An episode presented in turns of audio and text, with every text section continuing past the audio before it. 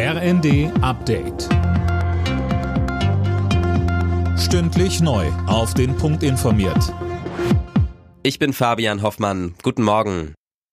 Schon ab heute Abend müssen Bahnreisende wieder mit massiven Einschränkungen rechnen. Die Lokführergewerkschaft GDL ruft zu einem eintägigen Warnstreik auf. Ab 22 Uhr soll der Personenverkehr einen Tag lang lahm liegen. Das vermiese Millionen Unbeteiligten das Adventswochenende, heißt es von der Deutschen Bahn. Auch der Fahrgastverband Pro Bahn kritisiert den Zeitpunkt. Vorstand Detlef Neuss sagt bei NTV. Ein Streik, der von 22 Uhr bis 22 Uhr geht, der hat auch noch Auswirkungen auf den darauffolgenden Tag. Der Fahrgast ist nicht der Tarifpartner und deswegen sollte man mit solchen Terminen auch Rücksicht auf den Fahrgast nehmen.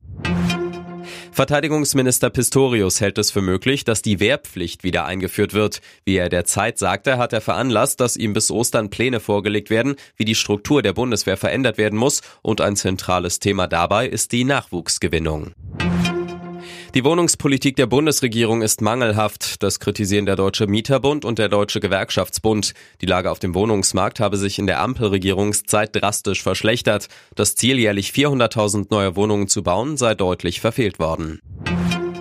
Taylor Swift ist die Person des Jahres, zumindest nach Ansicht des US-Magazins Time. Die Sängerin setzte sich in der Endrunde unter anderem gegen den chinesischen Präsidenten Xi Jinping, den britischen König Charles und Barbie durch.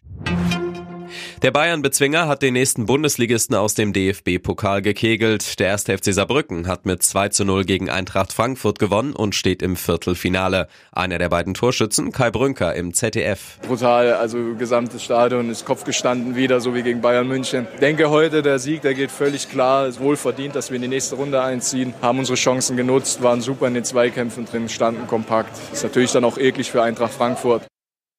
Weiter ist außerdem noch Hertha nach einem Sieg im Elfmeterschießen gegen den HSV.